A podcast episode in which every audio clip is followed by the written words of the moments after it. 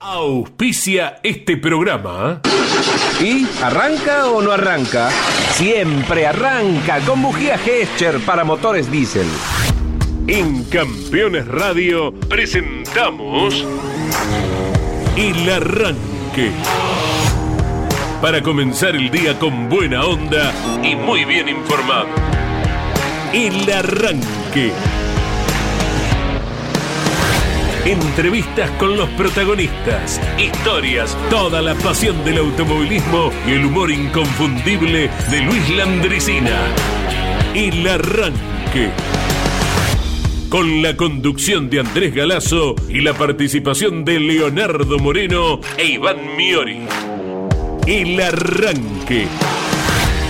Por Campeones Radio. Todo el automovilismo en un solo lugar. Buen día para todos, con la locución de Claudio Orellano, la técnica de Claudio Lanetti, junto a Leo e Iván, aquí les acompañamos hasta las 11. Y ayer, eh, por razones de señal telefónica, Sí, señor. porque el protagonista trabaja, como lo ha hecho toda la vida, en el campo, es uno de los productores de nuestra Argentina, no pudimos tomar el contacto. Tal vez hoy podamos, si tenemos suerte, si hay señal, eh, porque no en todos los metros cuadrados del territorio existe la señal de celular. Pero al menos queremos dar mención, Leo, buen día, de un aniversario que se cumplió, ¿verdad? Sí, señor. Ayer eh, se cumplían años de la primera victoria del de comandante Nicanor Otamendi, Walter Hernández, uno de los campeones que tuvo el turismo de carretera en el año 1993, de una aparición eh, formidable en eh, el TC, ¿no? Digo, porque en muy poco tiempo se corona campeón de la categoría. Lo hizo con un Falcon clásico, digo que después eh, corrieron otros pilotos importantes también en su influencia. Todos los pilotos son importantes, del primero al último, pero en su influencia directa en la historia del TC, como era el Falcon de Trepat. ¿Se acuerdan? Los colores, si les digo, a cualquier oyente eh, que, que tenga una edad medianamente parecida a la, a la nuestra, le digo el Falcon de Trepat y le viene a la mente inmediatamente el color de- del auto. Base roja. ¿no? Exacto, y, y con un corte blanco, más allá de que después evolucionó, ¿sí? cuando ya tuvo la empresa petrolera que, que los acompañó publicitariamente cuando fue campeón Walter, pero el clásico de ese auto, todo el mundo se les debe venir a la cabeza, tal vez, debe ser uno de los autos que vos decís así, que tampoco es que es la galera de los Emiliosi, ¿no? Digo que ganó 42 carreras, pero tac, la gente lo tiene inmediatamente estéticamente. Así que se cumplió un aniversario más de la primera victoria en el turismo carretera de Walter Hernández, así que si mm, vamos a hacer la posición de la anguila que canta bolero, que es una posición muy interesante para tratar de agarrar un poquito más de señal, eh, ahora te la muestro. La posición de... De la anguila que canta bolero es una posición que se hace en las zonas rurales cuando no hay buena señal Ajá. y dicen que en esa posición tal vez depende de la compañía a la que estés adherido, telefónicamente Claro. hablando, puedas llegar a agarrar un par de líneas de señal. ¿Cómo va Iván? Buen día. ¿Cómo te va, Andy? Leo, muy buenos días para todos. Y debe ser eh, de esa época en la que eh, tantos autos han quedado grabados en la memoria, Sí. ¿no? De los fierreros, Sí, sí. porque uno menciona eh, el trepat de Walter Hernández, el naranja del Pincho, el verde de Johnny, el blanco de, de Satriano, El amarillo. obispo, el amarillo también de, del Guri Martínez, eh, tantos, tantos autos que fue como esa época que cuando hablábamos con Lucas Brico, el, el- el joven diseñador, eh, él también, si bien no, no lo vivió por una cuestión de, de edad, lógico, pero que también ha quedado grabado, sea foto, video o comentario simplemente. Exactamente. Walter Hernández que escribió una de esas páginas familiares que se han dado como coincidencia y ambas que uno recuerde, no quiere decir que no hayan existido otras, Sí. por supuesto, ocurrieron en el autódromo Oscar y Juan Galvez. Porque en el año 90 Sí. ganaba Walter Hernández en la Fórmula Renault. Correcto. Y un ratito después compartían Fórmula Renault y TC. Sí, el escenario. exactamente. Un ratito después ganaba Luis Hernández, Claro. primo de Walter. Y un poquito más adelante en el tiempo, año 2009, se daba otra coincidencia familiar, también en Buenos Aires, porque ganaba Nicolás Trocet en la Fórmula Renault Sí. y un ratito después Norberto Fontana con Ricardo Mauricio Claro. ganaban con el Toyota los 200 kilómetros de Buenos Aires. ¿Y de ese modo, entre ellos? Eh, Norberto es tío Ahí va, de perfecto. Nicolás Trocet, Bien, claro, claro, exacto. claro. Me olvidaba de decir el parentesco. Claro. ¿eh? la recordada hermana de Norberto. Claro. eh, es la mamá, sigue siendo desde arriba. Por supuesto. Es la madre de Nicolás Trocet. Eh, Esta victoria que vos decís de Luis Hernández creo que fue la primera de él en turismo carretera, además que tuvo toda esa cuestión. eh, me cuentan que la vuelta a Otamendi fue eh, increíble. no alcanzaban las autobombas. Imagínense, ¿no? Digo, Otamendi es un, eh, es un- una localidad, un pueblito muy chiquito, pero muy chiquito, muy relacionado a, la papa por sobre todo, ¿no? Eh, como toda esa zona, Mechongué, Balcarce, eh, pero que mm, eh, tiene grandes exponentes del automo- en el automovilismo, a pesar de lo chiquito, es una cuestión como chillar, pero con esta posibilidad de tener un campeón argentino de TC, con todo lo que significa, como Walter Hernández y toda su campaña deportiva en el TC 2000, en distintas categorías, lo de Luis ganando, pienso hoy en Bruno Bocanera, por ejemplo, que fue campeón del Top Race Series Ajá. y que es un chico que... eh, para mí, ayer cuando decíamos la lista este, por Ubiña, ¿no? Digo, tendría que estar acá. Bocanera tiene todas las condiciones eh, de un piloto mm, eh, con muchísimo talento, pero con eh, una billetera crocante, por, decirlo de alguna forma, ¿no? Digo, no, no, la economía no lo acompaña eh, para mm, todo lo que logrado. El fin de semana fue a correr de invitado al GT en, La Plata, eh, que corrieron las mm, distintas categorías, el GT clase A, clase B, y ganó Bocanera. O sea, es un chico que, que anda en todo. Bueno, también es Lotamendi. Eso quería marcar, que, no sé, tendrá algo ahí cuando fertilizan la tierra para las papas, debe haber algo que también eh, hace que salgan buenos choferes. Bruno Bocanera ganó este año en el Mouras, inclusive. También, también, exacto. ¿eh? Sí, señor. Sí, eh, es uno de los protagonistas que tiene mm, las diversas categorías, no solo del ACTC, sino del automovilismo nacional, y uno de los tantos pilotos de gran talento que en este deporte tan, tan lindo tiene esa parte negativa, por ponerle una palabra, que es justamente la, la economía. Claro, que exacto. si no lo acompañás lamentablemente, y no es automovilismo argentino, ¿eh? es Fórmula 1 tranquilamente. pero seguro que o debe sea, no hay butaca. Eh, pero que debe haber así talentos. no sé, eh, uno conoce la provincia de Buenos Aires, pero seguramente si hay alguien de Mendoza escuchándonos que siga automovilismo zonal, debe decir fulano de tal, que porque sí, y, y qué lástima que la economía no lo acompañe. Debe haber- hay un montón de casos de tipos que decís, ¿cómo no? Qué lástima que no tuvieron una oportunidad. Eh, de, de demostrar. Pero después la economía es fundamental en este deporte. Es, es más allá de, eh, tal, vez más allá del talento, digo, eh, para mantenerte. Porque, a ver, Santiago Mangoni en un momento estaba abajo del turismo de carretera. Claro. Y ayer mandábamos Ubiña, Pesucci, Iván Ramos se quedó afuera de esta competencia de TC. El propio Ledesma estuvo 6, 9 meses eh, Sí, sí, abajo. Seis meses, sí. sí. Seis meses. Y venía de ser subcampeón en el turismo carretera.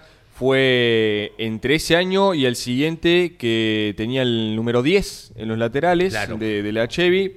Cuestiones presupuestarias eh, marcaron que el marplatense debiera bajarse, luego volvió y ahí sí de forma interrumpida hasta ahora está en el turismo carretera. Ha sido siempre muy difícil Sí. y ahí nos recordamos eh, siempre las frases de Lole. eh, una característica de él, mucha gente la retiraba, es muy difícil y es cierto.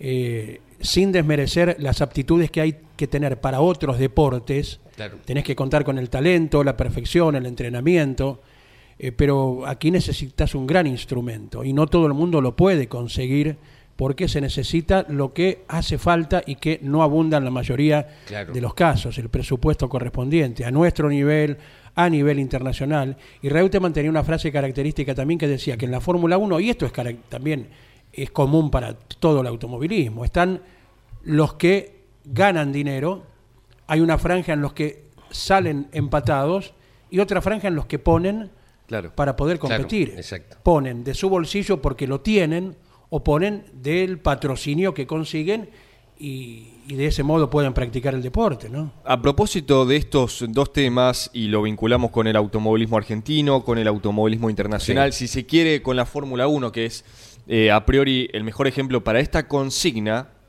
que en realidad no es consigna, es una encuesta Sí. que pusimos ayer en las redes sociales de campeones A ver. y que han tenido mucha, no repercusión, mucho debate.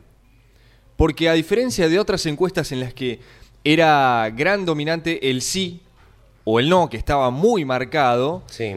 acá se armó una interesante, una interesante ida y vuelta entre los propios hinchas y fanáticos del TC.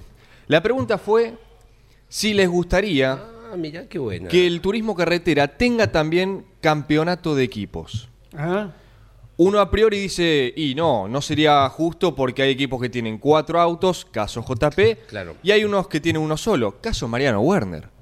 Pero después, eh, entre los propios fanáticos se contestaban con diferentes ideas. Por ejemplo, eh, si el JP tiene cuatro autos, la sumatoria total de ese fin de semana que se divida por la cantidad de autos que tiene ese equipo. bien. Exacto. que se, para le, que, se le busque la forma. que se le busque la forma para eh, que estén equilibrados los equipos que más tienen eh, de, de cantidad de autos, Te ¿no? entiendo. Con los que tienen uno o dos. Claro. Y bueno, se podría armar algo interesante. Y no es algo descabellado porque lo usa la Fórmula 1, lo usa en NASCAR, aquí lo usa el TC2000. No sé a partir de qué año, Andy, fue que el TC2000 o el Super TC2000 incorporó este campeonato de equipos, además del de, del Claro. de pilotos, que es el clásico. Eh, por ahora la encuesta que está en Twitter, eh, 57% de la gente dice que no, 43% dice que sí. En la opinión, ¿no? Digo, de, de- de lo que marcas. Lindo tema, ¿eh? Y, en. Instagram vos sabés que se da al revés. Mirá vos. Y ahí tenés, eh, bueno, los diferentes públicos de las distintas redes sociales. Exacto. En Instagram, que es, yo no sé, casi 250 comentarios, uno a, a- a primera vista ve más sí que no. Claro. Pero también nos interesa eh, que nos comente y que lo respondan acá al 11 44 Perfecto. 75 00 00. ¿Les gustaría que el turismo carretera, así como tiene su tradicional campeonato de pilotos, tenga campeonato de equipo? Sería bueno, sería bueno, los aguardamos. Eh, la Fórmula 3 Metropolitana tiene eh, Ajá. el campeonato, eh, publica inmediatamente después de cada carrera. Sí. Nuestro colega Sergio Moreno, que hace algunos meses Ah, anduvo por aquí, aquí, eh, publica el campeonato de equipos. ¿Y qué sería lo importante de esto? Reconocer a cada uno de los Claro. venerables mecánicos argentinos, que Exacto. ellos sepan que también tienen un trofeo en la vitrina Claro. en la sede del equipo, ¿no? Eso, eso es lo importante. Y a ese, creo que ese es el, el punto final Claro. de, de esta, de esta encuesta que hemos compartido y que probablemente, probablemente es, va a ser un trabajito, porque tenemos de aquí hasta Posadas, pero se va a armar una tabla de cómo estarían hoy este supuesto, este hipotético campeonato de La equipos. vas a armar, la va- la- Vamos- Me gusta. vamos a trabajar- Ese- esos campeonatos paralelos, me a gustan. sentarnos, Mira. a sacar cuentas. A pelarse las pestañas. Exactamente. Tenemos de aquí a Posadas para armar esa tablita. Muy Uno bien. capaz piensa, eh, el JP ya estaría ganando. Puede ser. Puede ser. Pero ojo, porque el Mackie Park última- tiene de esos cuatro que metió entre los 10. Escucha, conseguimos eh, un auspiciante de trofeo y trofeo campeones 59 años eh, al equipo. Un ¿Por qué no? Campeonato paralelo. Y lo ¿Quién te dice que le damos la idea de la CTC con esto? Y lo entregás. Claro, ¿eh? claro. ¿Eh? Me gusta la idea, ¿eh? Más allá Bueno. de- Vamos a sentarnos, pero vamos a, a intentar que sea antes de Posadas para que vean Claro, cómo, está- cómo exacto. estaría el... Exacto. Posible me campeonato. Me gusta. Bien, bien. Lo bueno de echar temas sobre la mesa, que la gente participe con Claro. el respeto que corresponde, ¿verdad? Con el debate, con el sí por esto, el no por el otro, como se debe. Y apelando a la educación que nos dieron desde primer grado. ¿eh? Es más, eh, distintos pilotos, y, y cierro con esto, también se sumaron a esta encuesta. A ver. Porque una de las primeras respuestas que recibía la- la- la- las redes de campeones, por Sí. ejemplo en la de Twitter, era eh, la de esta mm, cuenta que se hace llamar el fantasma del Ah, TC. sí. Que fue la primera, fue el primer comentario que recibió esta pregunta y ponía, no, porque hay equipos que tienen dos autos para sumar puntos y otros equipos tienen cuatro y no sería equitativo. A raíz de, esa, de ese comentario de esta cuenta, se sumaron distintos eh, hinchas fanáticos que Claro. aportaban sus ideas de dividirlo por la cantidad de equipos. Y se suma eh, Gastón Cruzita, que ahora lo, lo voy a... Acá está. Podría ser que se divida el total de puntos obtenidos por el equipo dividido la cantidad de autos. Tienen más chances de sumar, Claro. pero se divide por más también. Claro, y también tienen más chances de que a uno le vaya mal y te mata el promedio. ¿no? Exactamente. En, en esta cuestión. Aparte, otra cuestión. Está bien, un equipo puede tener eh, dos, tres, cuatro autos. Pero el mérito del equipo es de que, por ejemplo, si hacemos alusión al Mackin Park, Sí. los cuatro autos Claro. hayan sumado como lo hicieron el domingo pasado. Claro, No, no es desleal la ¿eh? batalla. Porque no tenés a uno en el puesto 1 y otro en el Claro. 30. Y Exacto. uno en el 15 y otro en el 22. No. estuviste del primero al noveno, ¿verdad? Exacto. Claro. Sí, señor. Fue primero Todino, después llegó cuarto Ursera, quinto Gini, noveno Grelo. Ahí está. Tremendo. O sea, el mérito del equipo también de poder sumar con semejante cantidad de autos. Y por otra parte, de mantener la armonía, algo que a lo mejor nosotros no llegamos a observar Totalmente. íntimamente, pero de mantener la armonía puertas adentro entre cuatro pilotos que quieren el mismo objetivo. Eh, como sucedía en su momento con, vaya- yendo al ámbito internacional, McLaren, ¿no? que supo tener en el mismo equipo, con mayor o menor armonía, a Alain Prost y Ayrton Senna, vaya que los dos querían ser campeón del mundo, Claro. o Alain Prost y Niki Lauda, vaya que los dos también querían y fueron campeones del mundo con McLaren. Esa fue una de las características más grandes eh, de dos pilotos, uno en el mismo equipo. Claro, exacto. Eh, Ferrari en su momento con Lauda y Regazzoni no la supo llevar, se chocaron en un momento entre ellos, pese a que Regazzoni era quien había llevado a Lauda a Ferrari, esto nos lo ha contado Caito en su momento, que vivía íntimamente el mundo de la. Fórmula 1. Otra cosa que nos contó Carlos también era que Regazzoni lo hacía enojar a, a Lauda diciéndole, Nicolás, Eh, no quería que le dijeran Nicolás, quería que Nicky. Entonces Regazzoni con su eh, humor eh, característico lo, lo hacía enojar de ese modo, ¿no? Bueno, todas intimidades que hemos conocido porque Carlos Alberto Leniani vivió por muchos años eh, el ámbito íntimo de la máxima categoría. Y volviendo a lo que es el, el TC, quizás una de las trabas que tendría este hipotético campeonato, pero que se puede realizar, eh, porque no es la culpa, por así decirlo, del equipo, es que constantemente hay cambios de equipo. Bueno. En el mismo ¿Qué año. se va a hacer? Pero, por poner un caso, eh, ahora ponerle que Josito pasó al. DTA. Los puntos que haya sumado antes le corresponden al Sabino Sport. Exactamente. Y a partir de ahora sumará para el DTA. Claro, Ajá. claro. Exacto. Eh, esa podría ser la única Sí, traba, bueno. pero bueno, puede pasar. A quemarse las pestañas. ¿eh? 12 grados tenemos de temperatura en la ciudad autónoma de Buenos Aires. Vamos hasta los 16 en el día de hoy, eh, parcialmente nublado. Estamos en la capital federal. Hoy es el Día Mundial del Árbol, elemento vital y pulmón del planeta. Algo te traigo con respecto a esto, no cosas lindas, ¿eh? no cosas muy lindas. Unas sí, otras no tanto. Llega Estelares para arrancar musicalmente la mañana de la mano de los dedos mágicos de Claudio Nanetti, 12 chicharras. ¿Qué es esa luz radiante que agita mi corazón? Algo está pasando, puedes decirme quién soy. Varios días a solas, algo parece cambiar. Varias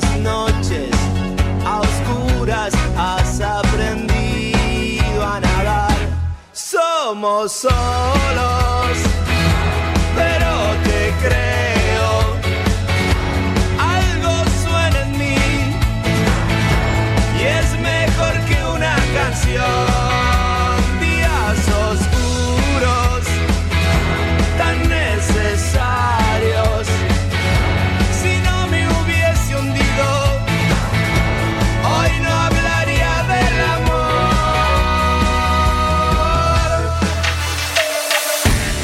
Comunicate con este programa.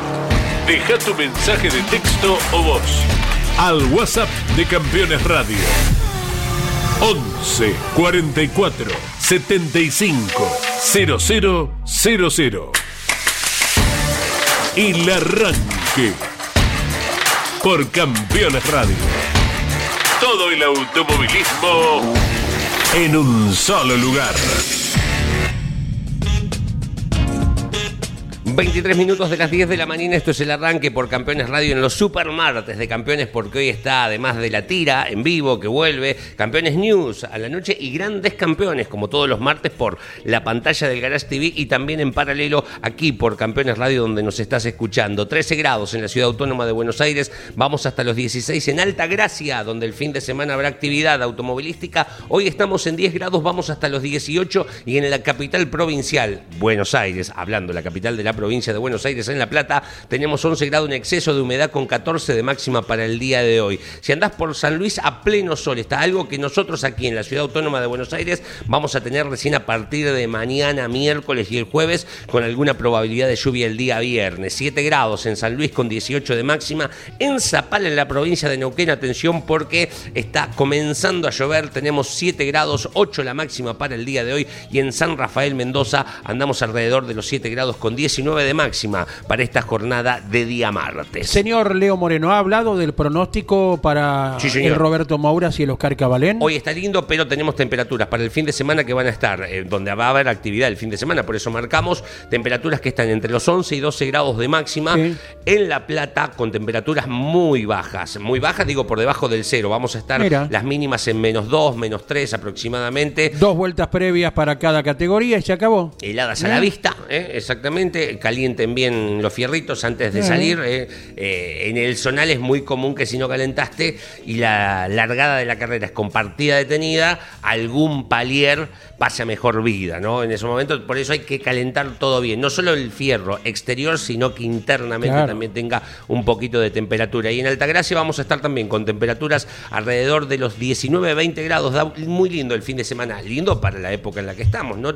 Temperaturas normales, lo importante es que no da lluvia eh, para el desarrollo normal de las distintas actividades que tenemos por delante. Era muy gráfico en la carrera anterior del Moura, las pick-up y la Fórmula 3, Eduardo Alonso, preparador de motores, el papá de Lucas Sí. Alonso, joven preparador también, ¿eh? Eh, muchas veces para gastarle una broma a, a los padres que van teniendo hijos, eh, que van teniendo su propia carrera y su nombre, le decimos, ahí está el padre de Lucas. Así le, le tratamos a Eduardo Alonso de, de larga trayectoria, ¿verdad? De preparador de motores de seis cilindros, de modo especial. Lo hemos conocido en la época del Supercar y más adelante siempre vinculado a los motores de seis cilindros en línea. Y era muy gráfico Eduardo Alonso cuando decía, en la parte de atrás de los boxes en el Mouras, el solcito da de frente a los boxes, ¿no? Claro. Dice, aquí pasamos de la Antártida al Caribe eh, en un par de pasitos nada más, porque la parte interna del Mouras te la regalo con el fresquito, hay que hacerle frente y si vas a la calle de boxes ya se trata de otra sensación a todo nivel. Por lo que nos decís para el fin de semana será esa Sí. la ocasión entonces. ¿eh? Sí, hay que llevar abrigo, no, no, no escatimen en eso después de última tipo cebolla. Eh, si vas tomando temperatura a lo largo del día, ¿Cómo no? te vas pelando, eh, pero no, no escatimen en abrigos en esta época del año. Lo bueno es que eh, tenemos actividad aquí en La Plata, está cerquita de la ciudad autónoma de Buenos Aires, sí los que van a venir del interior a ser parte, hay pronósticos no solamente de heladas, sino también de bancos de niebla, como lo ha sido durante toda esta última semana y fracción en la provincia. eh. Es muy común en esta época, eh, más allá de las fuertes heladas que caen, de tener fuertes bancos de niebla. Bien, eh, hablando de la niebla, Sí. el tránsito, bueno, las recomendaciones de toda la vida, ¿no? Que cada conductor a nivel particular, porque goza Sí. de una licencia para conducir, Sí. debe saber. Con niebla, sin niebla, con lluvia, sin lluvia, con sol o nublado, la licencia tiene que ser un carné habilitante para manejar como Correcto. corresponde. Punto uno. Nos hemos enterado ayer A ver. lo siguiente. Ayer hablábamos del corte que vos sufriste viniendo los otros días de Ah, sí, Rauch correcto. en la autopista. En ese orden era Cañuelas E6. Claro, ¿verdad? Stan Suárez estaba el corte. Correcto. Bueno, eh, quien provoca el corte, con justa razón o no, después lo sufre por otra gente que produce corte también, con justa razón o no, y así estamos permanentemente nosotros, y mientras tienen que tomar decisiones, hoy, ayer, mañana o cuando fuera, cómodamente sin sufrir el corte. Punto uno. Uno quiere con esto decir algo nuevo, ¿eh? Eh, algo como para que se entienda en tres palabritas y fácil. Y ayer nos hemos enterado por gente conocida, transportista, que estuvieron arrojando gran cantidad de miguelitos, un hecho criminal, en la autopista Rosario-Santa Fe, Ajá. para obligar a que parasen los transportes y adherirse a la protesta por la falta de gasoil. Bueno, claro. Inclusive nos llegaba un audio de un camionero que había visto cómo adelante otro colega suyo había roto dos gomas y por Sí, sí. poquito no volcó el camión cuando fue hacia la banquina ante el descontrol que sufrió. Eh, estos son hechos criminales, ni más ni menos. Y tendrán algún tipo de investigación, de, de pena correspondiente. Eh, Lo dudo mucho. Mirá, eh, Lamentablemente lo dudo mucho. Cuando vos marcas la palabra criminal, que parece fuerte, eh, tampoco lo queremos atosigar a la audiencia con esto, pero ayer eh, en Trenquelauquen, producto de un corte, eh, un camionero quiso evitar el corte, lo empezaron a pedrar, el camionero por esquivar volcó y falleció. Ajá. Un chico de. Derode. ¿Y? treinta y pico o cuarenta y pico de años. ¿Y? O sea, cuando vos le ponés la palabra criminal, que parece, uy, qué exagerado. No, no es No, no así. es. es una descripción de la situación. Digo, estamos viviendo eh, días difíciles en donde si no empezamos a tener un poquito de empatía, eh, de, de entender los reclamos, pero también de entender el- la molestia que a uno le puede causar, eh, nos terminamos mm, matando entre nosotros. Claro. Eh, O sea, cuando vos decís criminal es realmente así. Eh, ayer pasó esta, esta situación en Trenquelauquen que es terrible. O sea, es terrible. Sí. No, porque no, ¿Qui- ya ¿Quién, está. No quién tiene ninguna levanta la mano y se hace cargo de ese trabajador? No, ya creo que hay tres detenidos, pero ¿Sí? bueno, pero ya de que, mm, ¿Sí? listo, le arruinaste Ah, la vida de una familia. Ahora bien, hay tres detenidos. Después le vamos a buscar la letra correspondiente al inciso Sí. 8940 para ver qué grado de culpabilidad tiene y después queda todo Claro. como en la mayoría de los casos, ¿eh? con una defensa que va a buscar el resquicio correspondiente, Claro, bueno, sí, eso. eh, un... pero bueno. cuántas cosas, ¿no? Digo, eh, es esto, hay que empezar a tener un poquito de empatía, por sobre todo. Más allá, no, no vamos a solucionar nada, eh, hay que empezar a tener un poco de empatía por el de al lado, porque si no estamos al horno, Claro. eh, totalmente. Eh, les dije que hoy es el Día Mundial del Árbol. ¿eh? Sí. Eh, no, no, no, voy a seguir más o menos por ahí, porque no, no es bueno el informe que traigo. O sea, eh, porque, digo, ¿cómo lo relacionáis el Día Mundial del Árbol? Lo que tenemos que saber que es un elemento vital y es el pulmón del planeta. No sé si algún, viste que se dice tener un hijo, escribir un árbol, escribir un árbol. Podés escribirlo también, tallar decir, acá se dieron el primer beso fulano y mengano. Eh, escribir un libro o plantar un árbol. No sé si alguno ha tenido la oportunidad de plantar un árbol, de, de cumplir alguna de estas metas. Eh, sí te acordás que hace muy poco eh, pilotos de la CTC hizo una movida también de reforestación. En Concepción del Uruguay. Exactamente, en el autódromo de Lanco, por ejemplo, en el predio del cartódromo, también se hizo, se compraron creo que 80 exponentes, no recuerdo exactamente de qué especie, y eh, se plantaron por parte de pilotos cartistas de, de escuelita y de junior, como para también enviar un mensaje y hacer un poco de docencia, si se quiere, eh, y de tratar de comprometer a las próximas generaciones a que cuiden la que es su casa. Bueno, en esta cuestión, eh, el árbol, así como es bueno, particularmente para el automovilismo, eh, ha tenido algunos mm, eh, ejemplos no del todo eh, alegres. Eh, traigo. Decir, pero ¿por qué haces este informe? ¿Por qué es martes? Y martes es Los peor martes- que lunes. los martes son bravos, son bravos. Menos mal que hay un montón de programación. Exactamente. Después, después de, de este Sí. eh, lindo informe, Sí. o no tan lindo, ahora me, No. me- bueno, La primera después de este no. informe, lo dejamos ahí.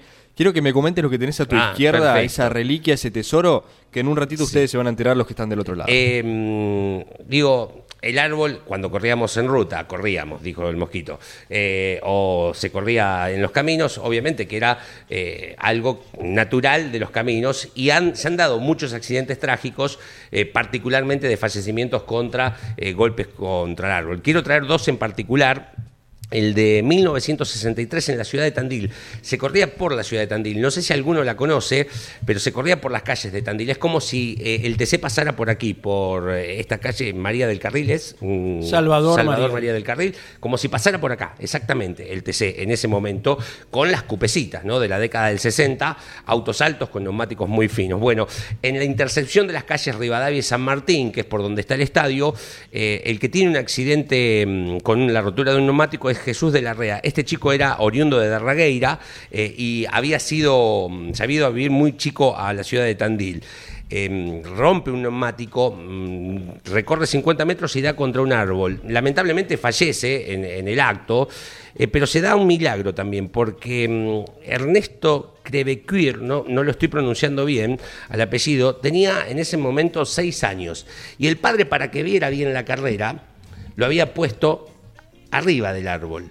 donde la gente, eh, o sea, hoy qué locura, no, la gente estaba al lado de los autos en esa época, por sobre todo, y además en la vereda, con cordón y todo, pasaban por la calle. Da, este chico se salva de milagro, hoy está viviendo en Mar del Plata, ya no es un chico, imagínense que esto ocurrió en 1963. eh, y se salvó, tuvo golpes fuertes, pero se salvó de milagro, eh, Ernesto, eh, que es una, para algún momento una muy linda nota, porque tiene muy patente todo lo que ocurrió ese día eh, y cómo salvó su vida. Lamentablemente no la salvó Jesús de la, Jesús de Rea, exactamente, que fue uno de los hombres que dejó en el camino el turismo de carretera con esta cuestión. Y otra, tal vez la más recordada, es la de Santiago Luján Saigós, en la Vuelta de Ensenada, un 16 de mayo del 65. Lo, había, lo trágico de esa carrera es que él estaba terminando su auto, el que le denominaban la novia, ¿no? que le habían puesto ese eh, sobrenombre porque pasaba más tiempo con ese auto que con su pareja en la realidad. Sí. Eh, y lo invita el equipo Ford oficial para correr uno de los Falcon. Le- lo invita, porque había que salir eh, en el 65. Si bien estaban los Emiliosi, eh, andaba muy fuerte el gallego Cupeiro con el Chevitú y había que salir a tratar de equilibrar la balanza. Lo invitan a Rolo de Álzaga, uno de los campeones argentinos relacionados a la marca Ford, y lo invitan al Santiago Luján Saigos a correr otro de los Falcon del equipo oficial Ford. Lamentablemente tiene eh, un terrible accidente, mm, da contra los árboles, no solo fallece él, sino que también lo hace Mateo Karelovich, que era su acompañante, fallecen en el acto. Esto ocurrió en mayo del 65, donde lamentablemente queda en el camino el gaucho de Areco, eh, que tiene este informe relacionado con los árboles que han sido también parte de la historia del turismo de carretera. En Ensenada fue esto. Exactamente, la vuelta de Ensenada. Y hablabas, bueno, bien, haciendo la comparación, la calle Salvador María del Carril, que Sí. es un pulmón extraordinario Sí. que tenemos eh, en, en la zona, con la plaza Antonio Devoto a, a 50 metros y la propia Salvador María del Carril con el bulevar en el medio. Algo que uno cree, no sé si es fácil, si es difícil, pero que cada intendencia eh, debería procurar. Esta es una arboleda histórica, viene, Claro, exacto. viene de centenaria, Sí. ¿verdad? Cada uno debería procurar, ¿no? En su municipio, en su partido. Uno piensa muchas veces, eh, a los campos de la ruta los divide un alambrado. ¿Por qué no dividirlo una columna de arboleda? Sí. Eh, de, de, eh, citar a cada propietario de campo y más allá de las condiciones actuales, bueno, usted eh, está obligado a plantar un árbol, por decir, cada 10 metros en su campo, en el frente que tenga, para pensar en futuras generaciones. Claro, Sí, ¿por qué no? Como el cuento del tamarindo, ¿verdad? Que tiene un final medio irreproducible, pero que el- a quien lo escuchó debe recordar. El quien planta tamarindos no los va a ver, ¿verdad? Claro. y era un hombre mayor que seguramente no iba a ver el crecimiento de- de- del árbol, pero él no lo hacía por provecho propio, lo hacía mirando Claro. más allá del horizonte, ¿no? Eh, son, eh, no recuerdo eh, muchas ciudades que tengan el bulevar con, con arboleda eh, como lo tenemos aquí en Villa Devoto y por allí en algunos otros barrios de la Ciudad Autónoma de Buenos Aires. La primera que me viene a la mente, no sé si conocen San Carlos de Bolívar. Calculo que sí, porque has ido a ver muchas carreras de turismo de carretera. Tiene por sobre todo en sus avenidas un bulevar muy grande con arboleda y con mucha palmera también, tipo Miami, eh, San Carlos de Bolívar en estas cuestiones. eh, pero después no pienso así Ay, ay. rápidamente, pero Ay. en mi zona, eh, Sí, seguro sí. que sí. Eh, en Tan- Tandil no tiene, eh, los bulevares son hoy ya con columnas de iluminación, son más, más, más asfalto, más, más, más piedra. Eh, o la barrera tampoco lo tiene. Pero está bueno, le da otro marco totalmente. A mí, mirá, me decís Bolívar y es lo primero que me viene a la mente, ¿no? Más allá después de, de todo lo automovilísticamente hablando. Es un lindo punto eh, de, de marcación. Hay una provincia que tiene unas plazas que son absolutamente inigualables y es Santa Fe. Sí, señor. Rafaela, San Jorge, Felicia, que es un pueblo que hemos pasado y Claudio Nanetti no me deja mentir, camino a Termas de Río Hondo, para no pasar por Rafaela, cortamos camino por ahí, donde la gente deja la bicicleta apoyada en la pared y entra al bar o al restaurante. Eh, bueno, Santa Fe es característica en muchas, muchas ciudades, Sunchales también, por plazas que son una maravilla y con la calle que los rodea, donde vos podés circular en sentido horario o antihorario, porque a su vez la calle que la- las cuatro calles que rodean a la plaza tienen un pequeño bulevar en el medio y a vos te permite girar para Mirá aquí lindo. o para allá. Y eso es característico de Santa Fe. Ojo, no quiere decir que no existan en otros lugares Claro. y hacemos memoria y vamos eh, a, a ir, bueno, poniendo sobre la mesa otros sitios donde se cuida el verde, se cuida el árbol, que no es ni más ni menos que el reaseguro de- del aire que nosotros mismos respiramos, ¿verdad? Claro, eh, esto viene todo a colación del Día Mundial del Árbol. Eh, la linda que les traigo es eh, nombrar a los gringos de Olavarría, a- nacidos en Caballito, después viajaron a Olavarría, allí se hicieron parte uña y carne de aquella ciudad,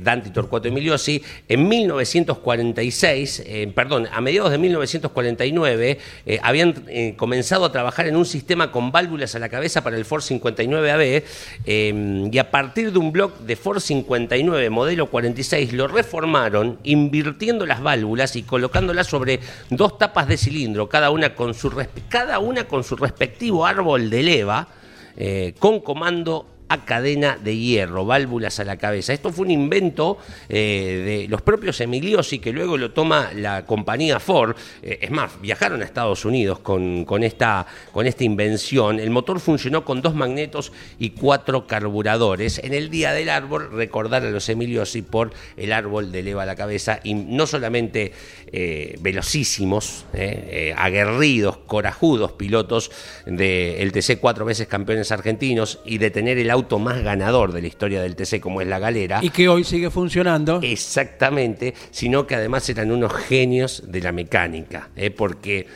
eh, con las herramientas de aquella década, eh, que hoy están en el Museo Hermanos Emilio, si vos vas, está el torno, está todo lo que inventaron, las, le- las, las bielas propias que hacían, está todo eh, en exhibición en el hermoso Museo Emiliosi de la ciudad de Olavarría. ¿eh? Así Bien, que bien, visítenlo, si pueden, es gratis la entrada además. Correcto. Hoy teníamos programado dialogar con Tito Vitelli, un Ajá, querido personaje que hoy se dedica a la mecánica particular, ¿verdad? Pero que por muchos años estuvo vinculado en sus inicios al turismo carretera, más adelante al TC2000, con un vínculo muy, pero muy estrecho, nada menos que con Oreste Berta, muy fuerte en las épocas de las Cupé Fuego. Eh, Tito nos pide disculpa está prácticamente sin voz. ¿eh? Dice, pasé una mala noche, nos dejó mensaje grabado y aseveramos que así es, Tito, por supuesto. Así que lo dejamos recuperar y en los próximos días estaremos hablando con él en, desde el clásico taller de la calle Caldas, Claro. en el barrio de la Chacarita. ¿eh? Es normal esto, ¿eh? por eso le digo, más allá de sí, estamos en invierno, no dejen de abrigarse, no salgan a hacerse los valientes eh, con poca ropa y con poca protección. Señores, eh, nos vamos con don Luis Landricina a esta mínima pausa, no es una pausa, es parte del programa, 41 minutos se fueron de las 10 de la mañana, dale. Hay un cuento del oro, y yo siempre que digo cuento del oro pasa esto, ¿eh? que las, mujeres sobre todo se, se asustan porque creen que el cuento va a agarrar palau de los tomates, no. Porque este, hay loros que son zafados y loros que no. Este loro era un loro en monte que no había tenido contacto con los seres humanos, todavía era limpio. Estaba en un árbol y el zorro de abajo le dice, Don Loro, ¿por qué no se baja un rato? Vamos a conversar. Y loro le dice, no, yo te conozco. no. no, no, don Loro, si yo eh, ando, ¿cómo ando al cohete, vio? Entonces, para charlar un rato, ando aburrido. Y el loro le el loro le hacía, dice, no, no, dice, vos me querés comer. No. Pero no, don Loro, dice, ¿cómo va a pensar eso? Faltaba más. No, una que no, no tengo, no es mi intención. No es mi intención. Ando aburrido, ando con ganas de charlar un rato. Y otra porque hay un decreto, ha sacado el gobierno un decreto ahora que prohibió comerse entre los animales. Están para conservar la fauna, ¿no vio? Y entonces el loro le dice, ¿lo qué? ¿Lo que escucho? De un decreto del gobierno terminantemente prohibido comerse entre los animales. No, sí señor. Y, en un momento yo le voy a, buscar y voy a mostrar el decreto. Y va y busca una hoja de diario cualquiera el zorro. Y le... Mire, acá está el... ¿Ves? El decreto del superior gobierno, de la cámara, todo. Acá está el decreto. Pero mentira era, por supuesto. El loro le dice, pero cierto. Baje, baje, lea. Acá está. Ahí está, acá está el decreto. Bien claro, están con todos los incisos y todos los... Ahí está. Y el loro entró a bajar, pero en serio, en serio, un loro baje. Y entró a bajar una rama, dos ramas, y estiraba el cogote como para leer, pero baje, no sea desconfiado, acá está el decreto. Y en eso aparece un puma, hermano. Lo saca ese zorro, ¿sabes? alrededor del algarrobo donde estaba el loro y el zorro conversando y darle a las vueltas limpio. El, puma se lo quería morfar al zorro y el loro de arriba, subiendo despacito para arriba, le pegaba el grito al zorro y dice, ¡mostrarle el decreto!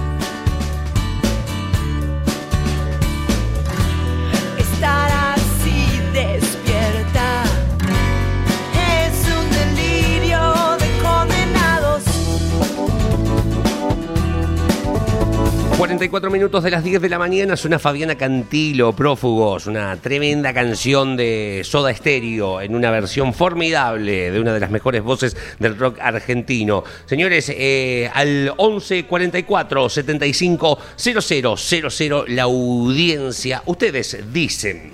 Buenos días campeones, está buena la idea del campeonato de equipos en el TC, Ajá. pero quizá debería sumar solo si el piloto que suma cumple el campeonato entero en el equipo. Digo, para que entre otras cosas busquen entre equipo y piloto seguir juntos todo el año. Sí. Saludos desde Córdoba, Fede Larrea, postdata, de acuerdo con lo que de que estamos peleándonos entre nosotros, mientras que la gente que toma decisiones vive en otro mundo. Y agrega Federico, hoy ya salió el sol de vuelta, va a estar lindo en el Cabalén el fin de semana. Ah, qué bueno, está ya. Espectacular. Trael. Correcto, Sí, sí, correcto. sí, sí. Hablando del Cabalén, una noticia de actualidad. eh, Matías Fernández, jovencito, lo sigue siendo, eh, piloto cordobés, que en su momento debutó a nivel nacional en la Fórmula Renault, está volviendo y esperemos a partir de esta que complete el año eh, en la Fórmula Nacional, con un auto del equipo de Juan Manuel Vasco, el mendocino, con el cual está ligado también en la campaña internacional de karting que llevan adelante ambos. Vasco ya veterano, ¿eh? Claro. el piloto que ha corrido en muchas especialidades de monopostos. eh, también eh, comparte actividad en karting internacional con eh, Matías Fernández. Eh, van a ir a correr otra vez a Estados Unidos a fin de año con los chasis Ternengo, que son fabricados por el hijo del nene, ¿eh? del mismo nombre, Exacto, Jorge Ternengo. Sí, señor. en Rafaela. Bueno, pero Matías Fernández, el cordobés, con un Tito 02, claro está, eh, está reapareciendo muy lindo auto, color amarillo, va a lucir muy bien y mal no le viene un auto más a la Fórmula Nacional para compartir el espectáculo con el TC2000 y el TC2000 Series. Y otra de las novedades que se van a presentar este fin de semana y otro que tiene que ver con el turismo carretera. Arranco por ahí. Se fue del equipo Federico Iribarne. Se despidió del JP Carrera. Venía medio madurando, ¿no? Sí, no. Uno a priori cree que por falta de resultados. Lo cierto es que eh, Iribarne no publicó el motivo o no manifestó el motivo real, pero entre él y el JP propiamente dicho pusieron eh, fotos en, ambas redes sociales que daban a informar esta desvinculación. Mm, Veremos si es momentánea, si es definitiva, si continúa en el turismo carretera Federico Iribarne. Por otra parte, este fin de semana se vincula la noticia. eh, va a estar debutando en las pick-up Nacho Sabino. Va a ser en el Team Ford Ranger con la camioneta que corrió la fecha pasada Ramiro de Bonis.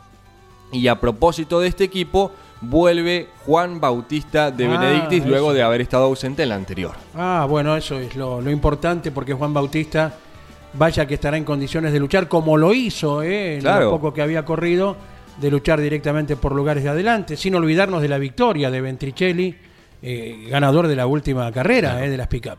Eh, al 11 44 75 000 nos dice Gustavo desde Olavarría, me encanta la idea de la Copa de Constructores, ya, ya le dio título, ¿eh? Como Ah, ya tenemos nombre. los pilotos se van y se llevan la gloria ellos solos. Si no estás metido en el ambiente no sabes quién es el equipo campeón.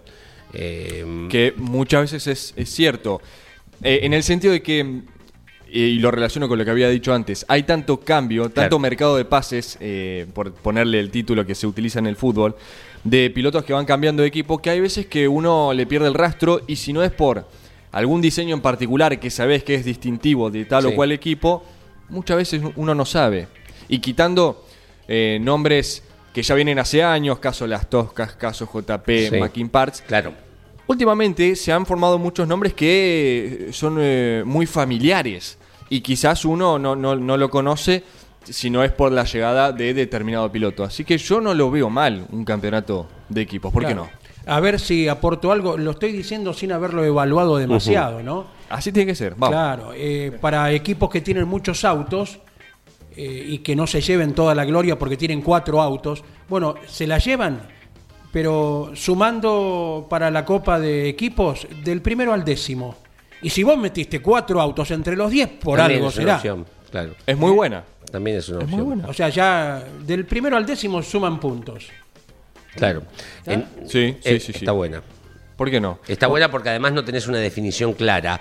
En, eh, vos, eh, la definición, al poder meter, si vos tenés cinco autos, supongamos, entre los 10 o cuatro como el Mackin, ¿no? Digo, hasta la última vuelta, la última bandera cuadro, la última del año, podés tener un cambio de definición, porque hay un colchón de puntos gigantes en juego en esta cuestión, ¿no? Digo, entonces no tenés un campeón definido desde, desde el vamos.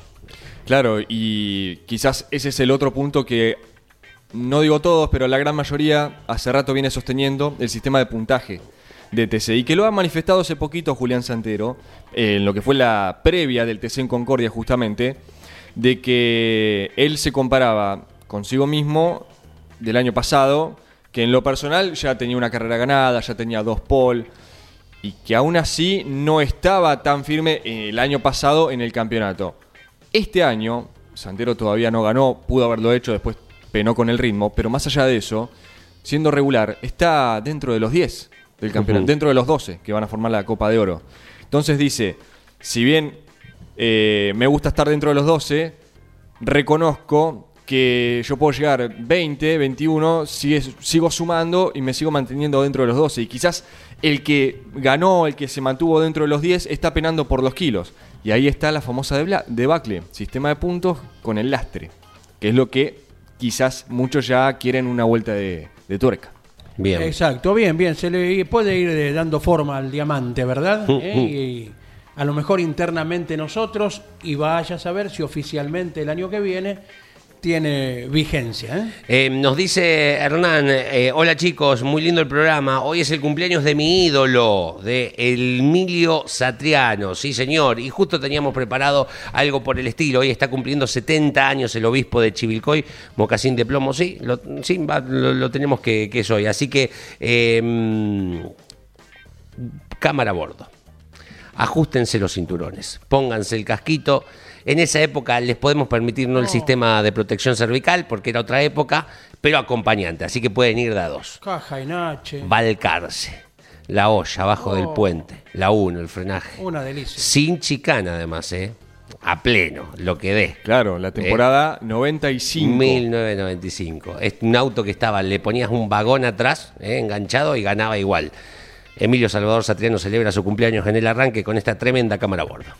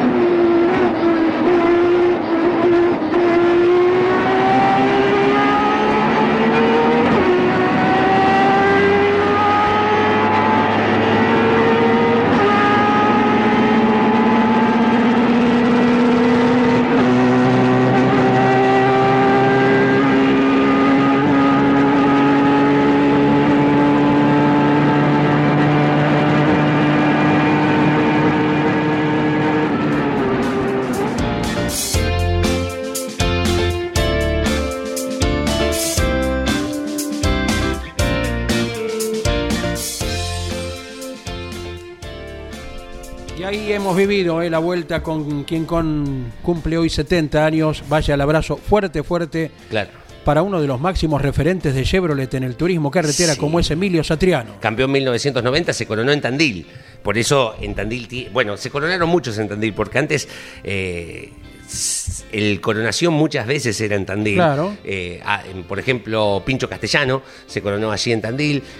No sé si Pupi, no, lo de Pupi Angiletti es el No, en el con Gran Premio. que llegar con el neumático roto. A ver, a ver, sin, Sí. sin red, sin red. Sí, Año 86, Angeletti Sí. se corona en el Gran Premio en la provincia de La Pampa, A ¿verdad? la- la pone Eh, habiendo, habiendo abandonado él, ¿no? Sí.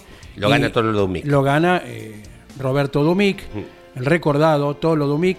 Sí. Y fue la primera victoria a nivel de preparador. Ay, ¿eh?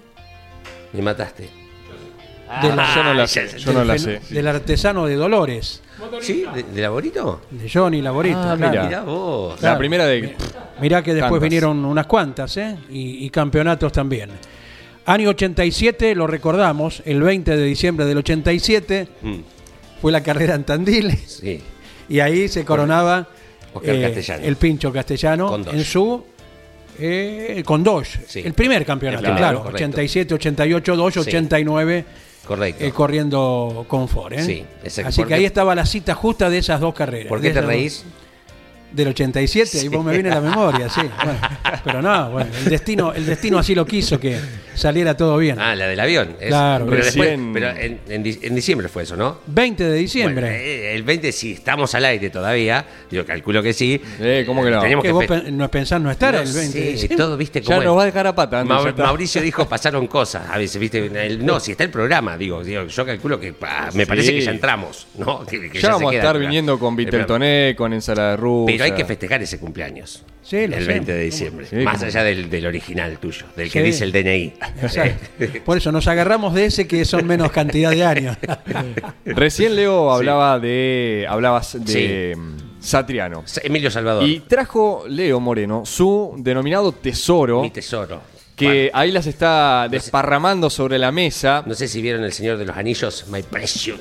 Figuritas, calcomanías, ¿cómo lo, lo podés llamar? Son Leo? calcos, calcos, Que, que tengo guardadas desde 1992, 1993, eh, que compraba, eran calcos chiquititas con una... eh, son muy, muy lindas, y, pero no son dibujos, son prácticamente una especie de fotografías, pero hechas dibujos, eh, y tengo las que más me gustan, son el equipo de...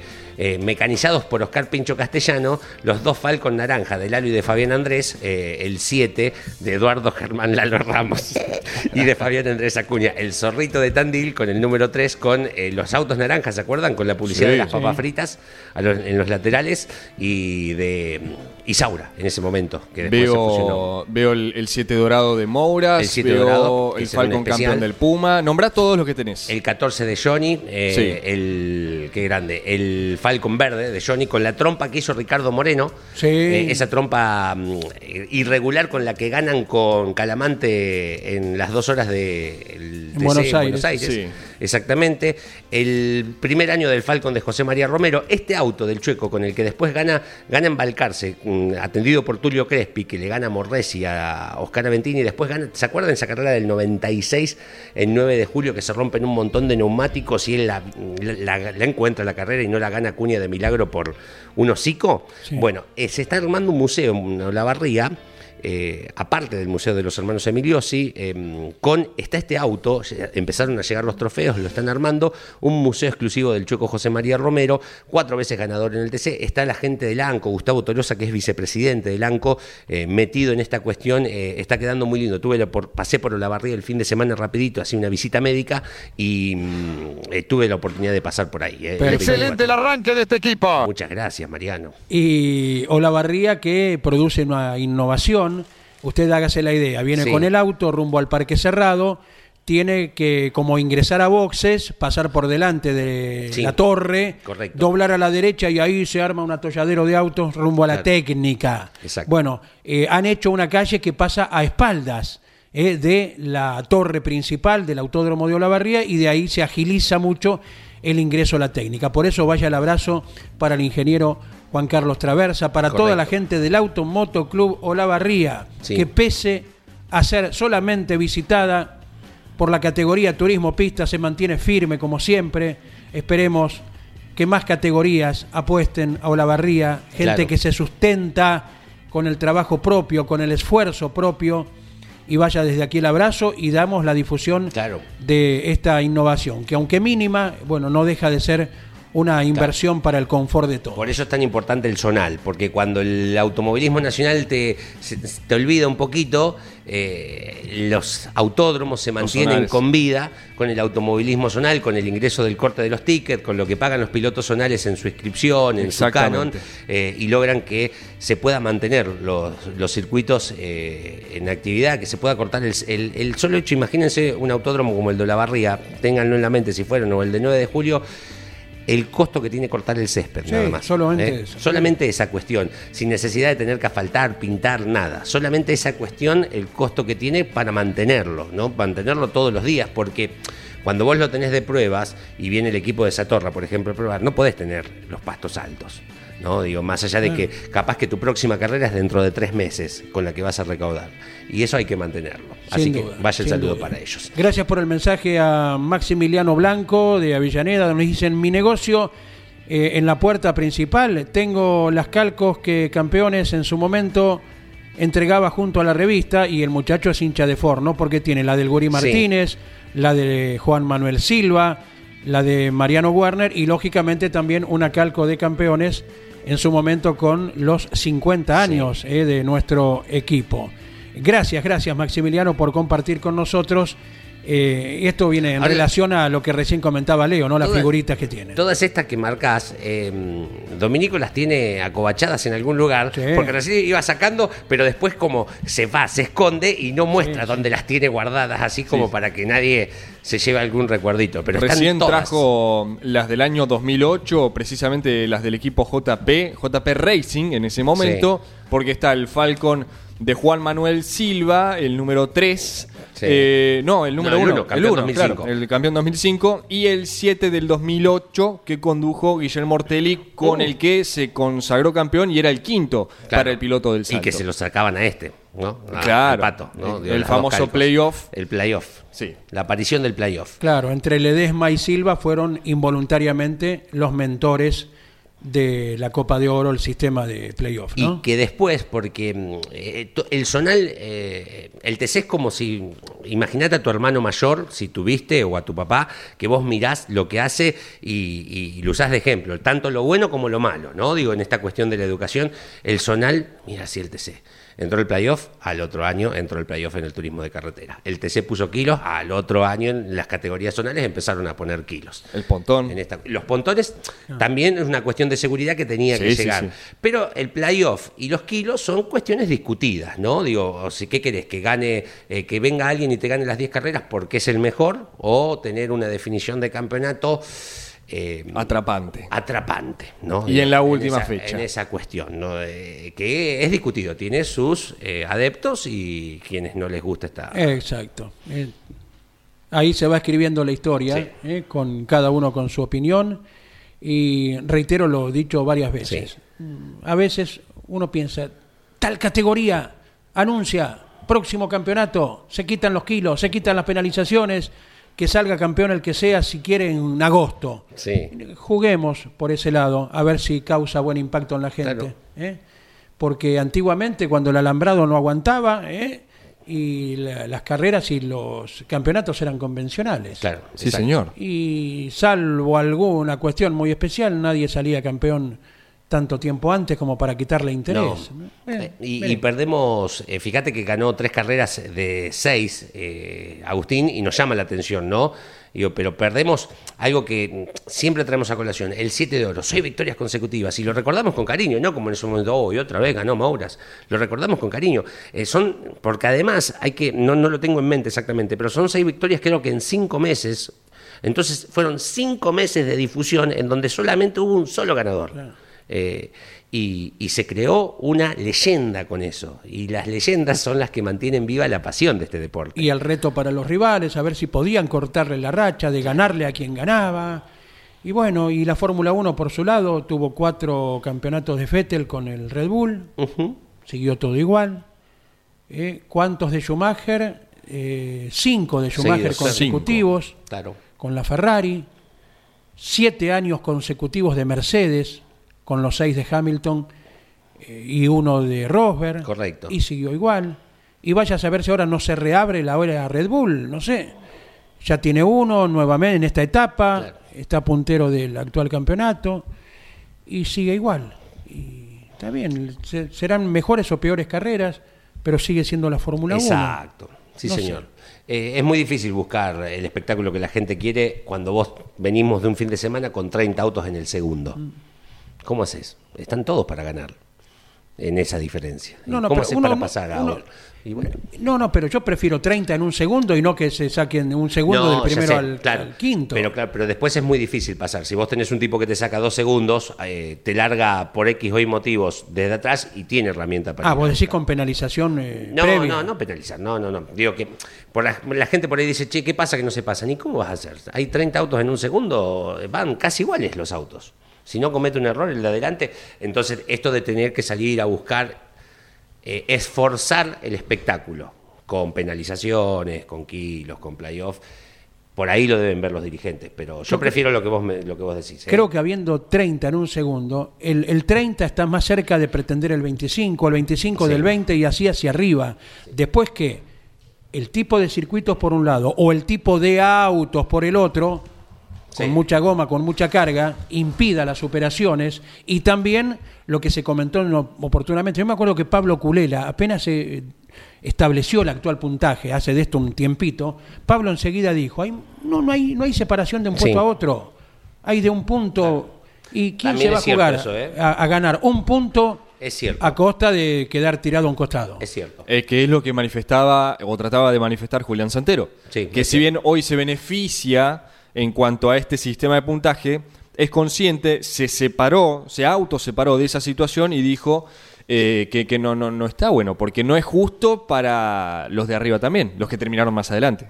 Y estamos hablando del puntaje del turismo carretera. Mm. Exacto. Se dan cuenta que por peso propio, por lo que fuera, siempre el TC es el estandarte Exacto. como para el movimiento de, de las noticias, de- de- del interés, de lo que comentabas recién, que medida que adopta después muchos sonales la, la imitan, y ustedes, eh, Iván y todo el equipo, Dominico, eh, Mariano Riviere, eh, Miki Santangelo, Emiliano Iriondo, que manejan todas las redes, Miguel Páez, eh, ven lo que mide cada noticia del turismo carretera. Ah, sí, sí, lejos. eso cada fin de semana. Pumba, la aguja, ¿cómo hace cuando publica Totalmente. Es, es, el, es la locomotora, el turismo carretera. Sí, no, no, no, no cabe duda. totalmente. Eh, los odia- eh, eh, que hablen, bien o mal, señal que cabalgamos es una realidad. Eh, chao. ¿Es todo por hoy? Sí, sí. En un ratito, Carlos Alberto Leniani les espera con la tira a las 12 en punto aquí en Campeones Radio. Auspició este programa ¿Y arranca o no arranca? Siempre arranca con bujía Gescher para motores diésel. Campeones Radio presentó El Arranque. Entrevistas con los protagonistas, historias, toda la pasión del automovilismo y el humor inconfundible de Luis Landricina. El Arranque. Con la conducción de Andrés Galazo y la participación de Leonardo Moreno e Iván Miori. El Arranque por Campeones Radio. Todo el automovilismo en un solo lugar.